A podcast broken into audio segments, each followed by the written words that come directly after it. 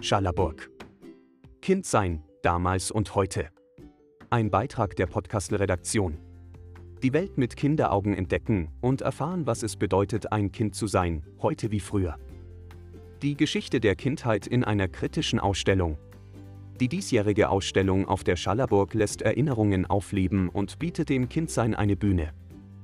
Sie öffnet neue Fenster in die Geschichte der Kindheit und wirft einen kritischen Blick auf den Umgang mit Kindern. Kindheit und Kindsein gestalteten sich verschieden in den unterschiedlichen Epochen und Gesellschaftsschichten. Seit wann existiert eine Art Parallelwelt für Kinder? Wie nehmen Erwachsene die Kindheit wahr? Zum Beispiel waren Kinder ursprünglich nicht oder kaum Gegenstand künstlerischen Interesses. Das ändert sich, wie überhaupt die Wahrnehmung und auch die materielle Welt von Kindern im Lauf des 18. und frühen 19. Jahrhunderts. Von Pflichten und Wunderkindern. Auch das Thema Rechte und Pflichten findet Platz. Was darf ein Kind, was ist verboten? Wo müssen Kinder geschützt werden? Und wo benötigen sie Freiheit, um sich entfalten zu können? Wunderkinder haben nicht automatisch Erfolg. Das veranschaulicht die Geschichte von Wolfgang Amadeus Mozart. Ohne massive Förderung durch seinen Vater in Ausbildung und Management wäre Wolfgang Amadeus Mozart wohl nur eines von vielen Wunderkindern seiner Zeit geblieben. Interaktive Herausforderungen. Im Gesprächslabor Jetzt verstehen wir uns kann erforscht werden, wie generationenübergreifende Kommunikation besser gelingen kann. In allen Lebensbereichen müssen Menschen unterschiedlicher Generationen miteinander kommunizieren, ob im Beruf oder in der Schule, in der Familie oder in der Freizeit.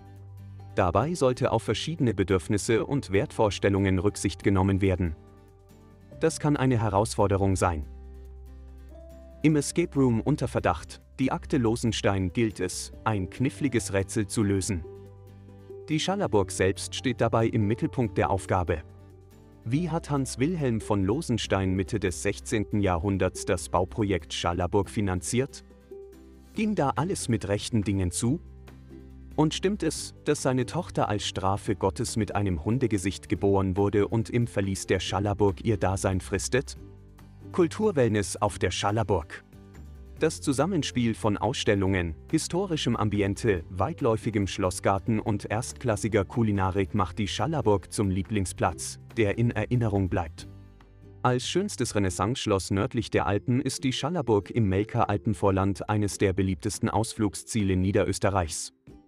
Neben den wechselnden, hochkarätigen Ausstellungen erwarten die Gäste herrliche Ein- und Ausblicke in und auf das Mostviertel,